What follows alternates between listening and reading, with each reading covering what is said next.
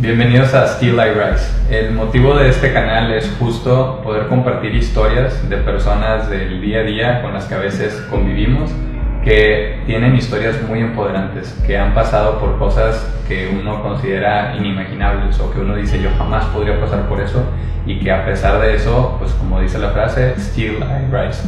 Por encima de todo eso se levantan y pues nos guían con su ejemplo. Entonces, para este primer capítulo tenemos como invitada a Irina.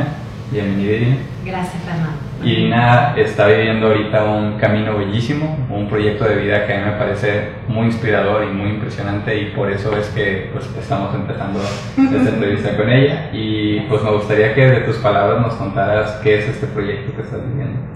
Bueno, mi proyecto, mi proyecto se llama Con todo el corazón eh, y de lo que va es, yo soy mamá de una niña con discapacidad y es un proyecto comunicacional para contar mi historia como mamá de una niña con discapacidad. Eh, lo digo varias veces porque cuando me tocó la primera vez lidiar con la palabra discapacidad pensé que iba a ser una cosa imposible de cambiar. Y resulta que ha sido lo más bello que me ha pasado en la vida. Y he aprendido muchísimo. Y bueno, eh, a pesar de los momentos difíciles que han sido varios y han sido fuertes, es una historia de amor, de fe, de resiliencia, de paciencia eh, y de alegría. Y para mí de victorias. Entonces, con eso va. Muy bien. Pues bueno, yo primero te quiero pedir permiso porque vamos a...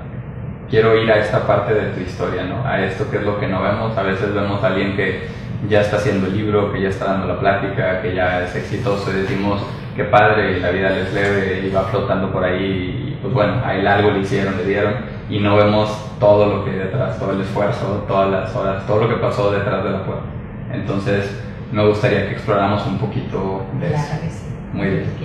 Pues bueno, eh, de entrada me gustaría que nos contaras cuál ha sido una de las experiencias más difíciles que has tenido en, en este caminar para llegar hasta donde estás hoy. Tendría que hablarte quizás de dos momentos diferentes. Uno fue eh, la gravedad de Isabel Cristina, la, primera gravedad. Eh, Isabel Cristina tenía 10 semanas de nacida, nosotros nos acabamos de mudar a los Estados Unidos. Um, ella, yo la amamantaba, eh, comió y tuvo un vómito sumamente pronunciado.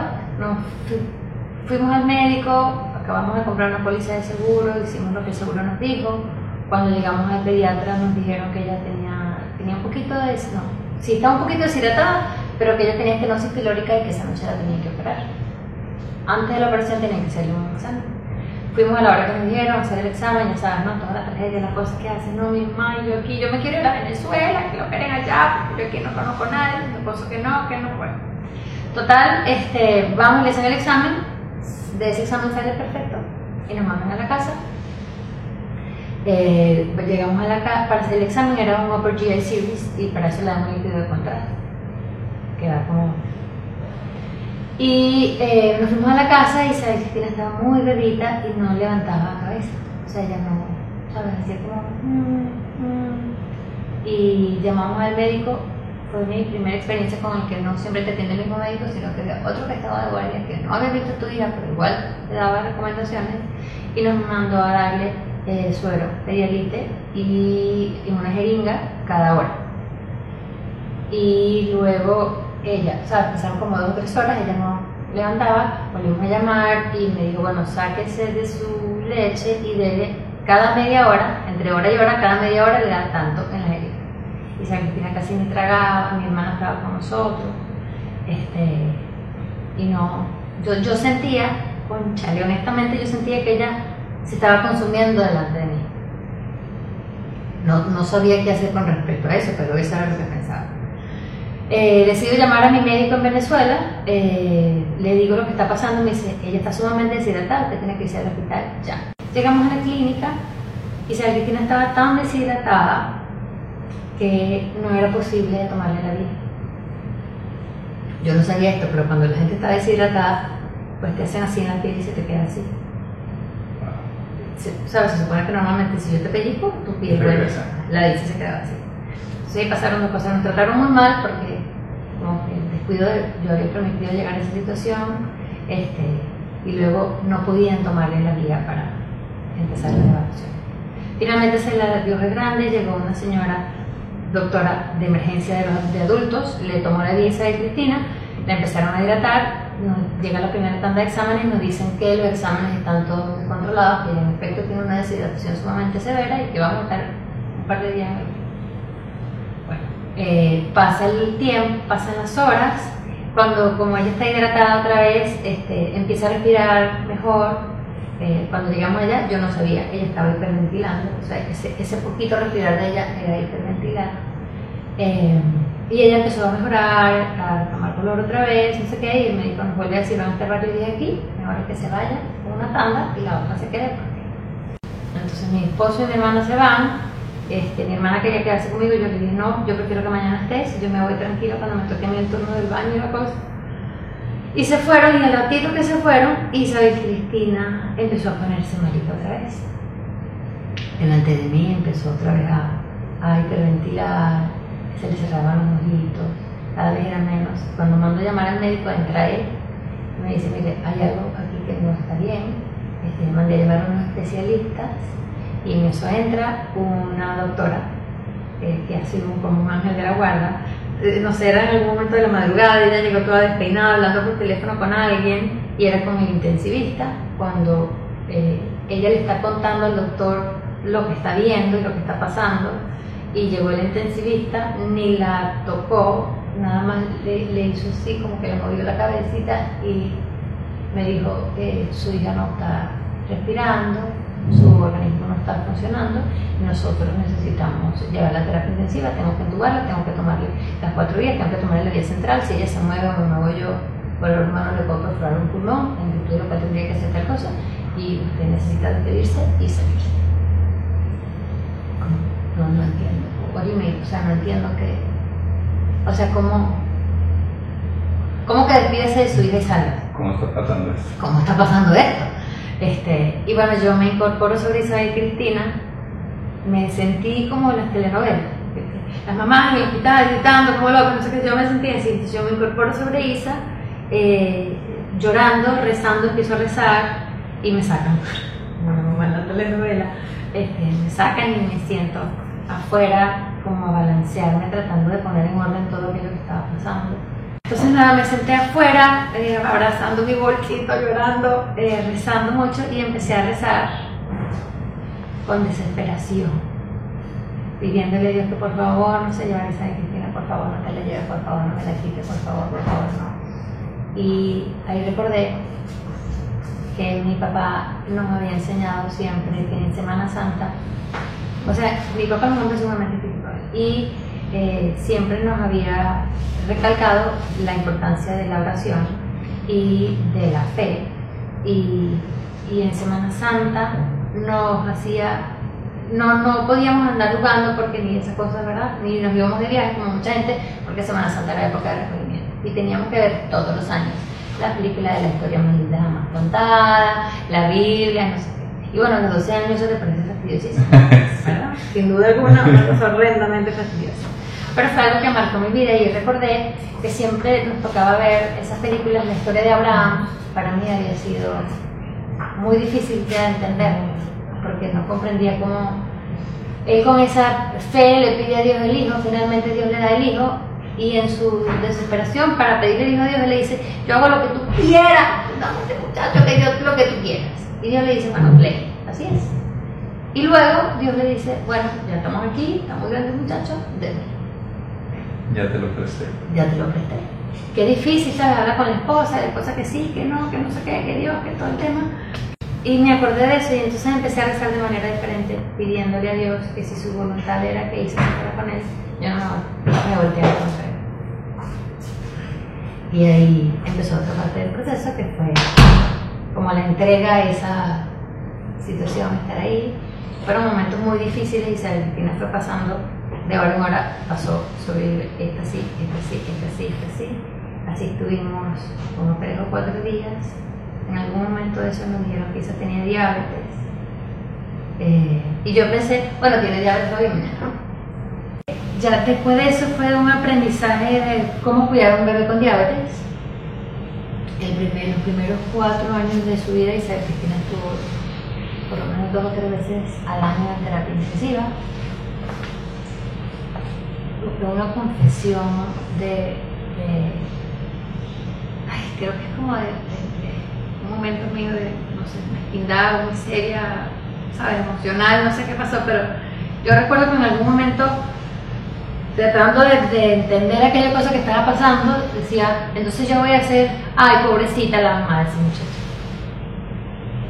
Y resulta que no. Yo no soy pobrecita la mamá de ese muchacho. Tengo la bendición infinita de ser la mamá de esa muchachita. Y por eso quiero contarte esta historia. Porque ella y yo nos hemos levantado de, de situaciones sumamente difíciles y hemos vivido una vida muy alegre, muy feliz. Entonces ha sido como la comprensión, la comprensión de que aunque la vida no era como yo me la hubiera podido haber imaginado, es feliz. No importa la forma que tenga. Otra cosa que sentía era Dios le da a, la- a sus mejores, las batallas más difíciles a sus mejores soldados. Y yo decía, pues yo no soy Rambo. No, soy Rambo, yo sé que tú crees, Dios mío, pero tú me estás sobreestimando, yo no soy Rambo. Así que, este, no. Eh, me peleé un poco varias veces, un poco, varias veces, con la idea de ser fuerte significa que eres fuerte todo el tiempo. Y no puede caer nunca. Y no es verdad. O sea, el señor fuerte también se cansa, también dice, oye, estoy acá, no puedo seguir, físicamente no tengo fuerza para seguir, emocionalmente tampoco. Yo me abandoné a mí misma, eh, engordé muchísimo, eh, cuando dice se le bajaba el azúcar, eh, eh, le daba hipoglicemia, ella pasaba, se ponía rígida como, un ladrillo y pues tenía que atenderlo y si no se podía, se, se podía dedicarme tanto a ella que no tenía chance de dedicarme a mí. Eh, de las cosas que he aprendido en el camino es que si yo no me dedico a mí, no me puedo dedicar a ella. Eh, Punto fuertísimo, digo. A mí me llega mucho esta anécdota de tienes que servir de lo que derrama de tu vaso, que si estás sirviendo de lo que ya hay en él, eventualmente te vas a secar, ¿no? O sea, es Sí. cómo sigues nutriéndote para poder seguir Sí. repartiendo. sí, sí. ¿Y co- cómo dirías tú que era eso que te ayudaba a nutrirte para poder dar más a, a Isa? Sí. Fe. tengo que decir que este, fe, entrega, eh, sobre todo el, el soltar la soberbia. Porque yo puedo y yo puedo sola y sabes, este, esto no me va a vencer. Primero que la paciente no era yo, era ella. eh, luego, es mentira, nadie puede nada solo. ¿verdad? Por eso estamos, vivimos en el mundo, en la sociedad, tenemos familia, tenemos pareja, este, buscamos ¿sabes? acompañarnos de alguna manera. Más allá de, de la gente que nos rodea, tienes tú a un acompañante bastante grande que te, que te ha llevado a través de todo este proceso y haces muchas referencias a él. A mí me encanta la relación que tienes con Dios, que no es como un Dios acá está en lo alto y Él es el que me ve y me castiga, y si no, lo has logrado aterrizar y tenerlo sentado aquí al lado tuyo todos los días.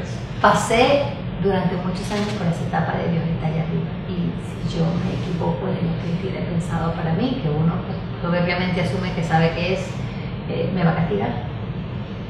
Me va a castigar, me va a tumbar por la cabeza, me va a comulgar, ¿sabes? Dios no me va a querer. Y después de muchas cosas este, y de platicar, tengo que decirlo con, con un sacerdote, bueno, platicaba con muchos, pero con uno en particular me dijo, Dios es tu amigo, pero no es tu padre, Dios que quiere que tú estés feliz y estés bien. Entonces tú, oh Dios, Señor, tú que estás allá, a, ti te sale del corazón contarle a Él, que igual Él ya sabe, pero te sale del corazón decirle, oh Dios, Señor, tú que estás allá tan lejos de mí, eh, mira lo que me pasa. No, de verdad no, me cuesta morir, me parece difícil. Entonces, imagínate lo que está aquí al lado. Y eso cambió mi relación con él. Y yo le digo groserías, y me pongo brava con él, y pues ya está bueno, por favor, un poquito por favor. Este, le pido mucho cuando estoy en una situación difícil que sean tus palabras y no las mías, Señor. eh, guía mis pensamientos, no dejes que me aleje de ti. Eh, en algún momento llegué a la conclusión o, me di cuenta que ahora Dios es grande y trabaja para mí. Me encanta esa frase. A mí también. Sabes que a mí también. Además siento que es absoluto, para en mi caso por lo menos absolutamente verdadero y no, no viene de la soberbia de yo lo controlo o no. O sea, es una manera en, mi, en mis palabras de, de, decirle a él y decirme a él todo el tiempo, oye, estoy entregada a lo que tú haces y todo lo que tú haces para mí. Con el tiempo, pues le hicieron varias evaluaciones, ninguna daba una explicación específica o, o una eh, diagnóstico certero, sino una cosa que llamaban encelopatía, que es como un bendito universo desconocido donde tiene, sabes, una cantidad de cosas, pero ninguna definida.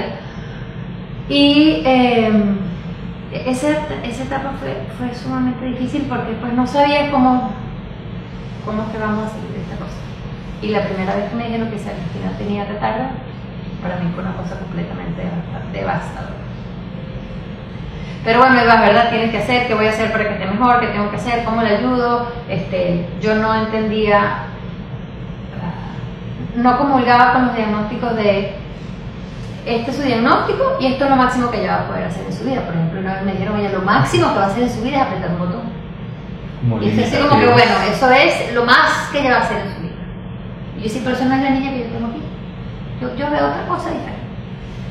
Pero en ese interín, ¿verdad? Este, yo celebraba como una cosa muy difícil. El 7 de marzo, que era el día del diagnóstico primero de salud. Nosotros llegamos a la clínica a las 6, el 6 de marzo, a las 11 y tanto de la noche, y el 7 de marzo me dijeron, usted tiene que despedirse de su hija porque su hija no se levanta, y ella todo el día se levantó. Entonces yo todos los 7 de marzo mandaba a hacer una misa, lloraba como una desgraciada, o sea, horrible. Eh, yo quería, cuando empecé a hacer el tema de esa, hacer esa misa, era como, bueno, gracias Dios mío por esta cosa, esa Cristina, todo lo que hemos pasado y aquí está. Y realmente era una manera de sufrir, ¿verdad? Y hacerme víctima y. horrible. Y, y, y cada vez que estaba en esa misa recordaba los momentos difíciles que habíamos pasado en vez de la maravilla que había sido Still I Rise. Y, y decía además, eh, Isabel Cristina es mi, como si fuera una gran cosa, Isabel Cristina es mi alegría más grande y mi dolor más grande. Bueno, por eso esa muchacha, porque ella va a cargar con el dolor más grande si además ella no ha hecho absolutamente nada para eso, ella no, nada que ella había hecho personalmente. Entonces, eh, en el año 2008, 2009, ya no me acuerdo, cuando mando a hacer la misa, llegando a la iglesia me doy cuenta que yo no es una misa para, para dar gracias, sino yo quería celebrar la vida de Isabel Cristina, porque ya era solamente mi alegría. Es decir, el dolor es mío, no tiene nada que ver con ella, ¿verdad? Y así, eso hice, así.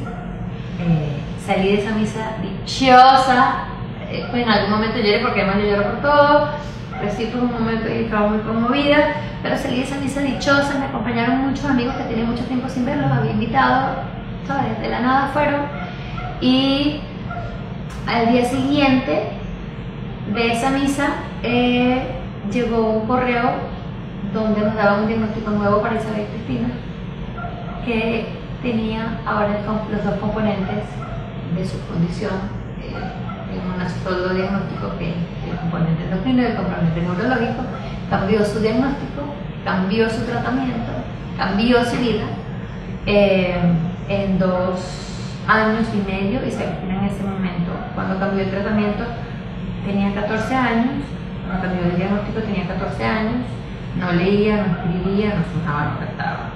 Eh, solamente escribía sobre trazos que ellos tuvieran hechos. Trazos eran muy desuniformes eh, y a veces eran muy marcados, pero no hacía trazos solos. Y cuando cambió el diagnóstico y el tratamiento, en año y medio aprendió a leer y escribir. Pudo regresar a la educación regular bajo un patrón, digamos, un una, un esquema de integración, se graduó en prepa. Y ahora estudia en la. Wow.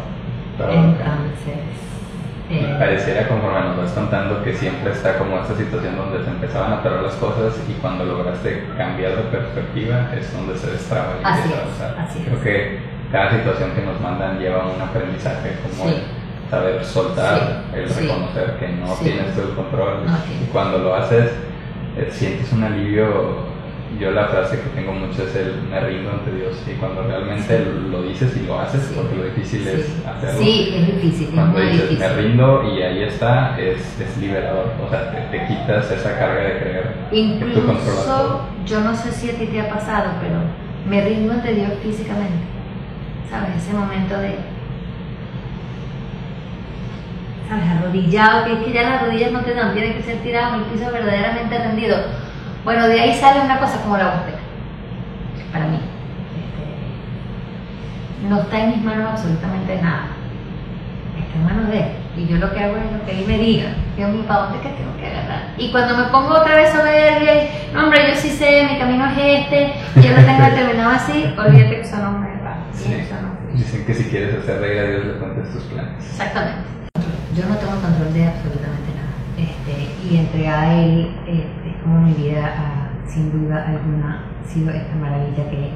Y, en una, y así fue, en una conversación con él, eh, me di cuenta que lo que yo quería hacer, o que lo que era mi, mi, mi proyecto de vida, eh, era contar mi historia como madre con discapacidad, por todo aquello que les comenté ahora, por las victorias que eso ha significado, por el camino de fe, de resiliencia eh, y de amor, pero yo llegué a esa determinación porque conversando con él le decía, porque es que yo no logro avanzar, porque es que yo no puedo, y qué está pasando, que tengo esta tan horrible. Y él me dijo, ¿qué es lo que te está frenando eres tú? Y yo, esta conversación fue enseñándome, uh, plena ducha, porque es que yo no sé qué. Me dijo, lo único que te frena. ¿Cómo? Sí, tú. Y ya no me freno más. Y bueno, si esto es lo que hay que hacer, esto es lo que hay que hacer, tú llévate. Y, y aquí estoy, Compartiendo el camino bellísimo. compartiendo el camino bellísimo. Y antes de la última pregunta, Irina, me gustaría que nos compartieras dónde podría encontrar las personas que van a ver este video más de ti. El proyecto es, eh, está en pleno desarrollo.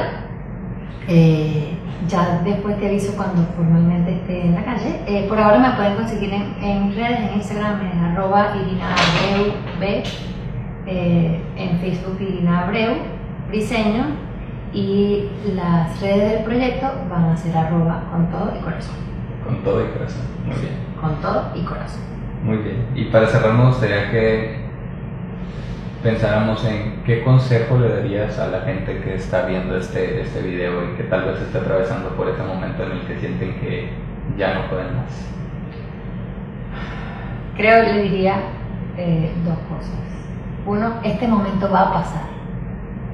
No es eterno, por muy difícil que lo sientas, por muy ah, cuesta arriba que te parezca lo que está pasando, esto va a pasar. No eres la única persona que ha pasado por eso. Y si tú lo estás viviendo es porque tú tienes la capacidad de salir adelante. Aunque la respuesta no sea la que tú tienes estructurada en tu cabeza. Eso